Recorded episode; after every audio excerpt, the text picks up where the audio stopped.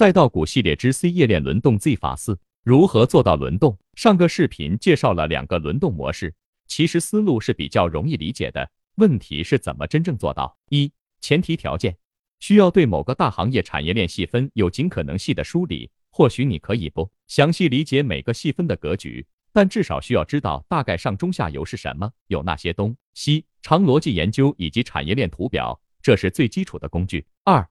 第二步最重要的事情是真正理解盘面上发生了什么事。如果你一天完成了复盘，得出的结论是“哦，赛道很好”或者“哦，今天新能源汽车、光伏很强”，那这个复盘是无效的。对趋势股真正有效复盘，需要知道趋势赛道整体的强度如何，如果强，上游、中游还是下游强？日内最强是哪个分支？最近趋势一直走强的是哪些分支？哪些是没涨的？最后是一些辨识度股票的走势，做趋势轮动，某种意义上是一种货比三家。而货比三家，首先你要先知道有时没货，别的货表现又是如何的，最终才能完成挑选。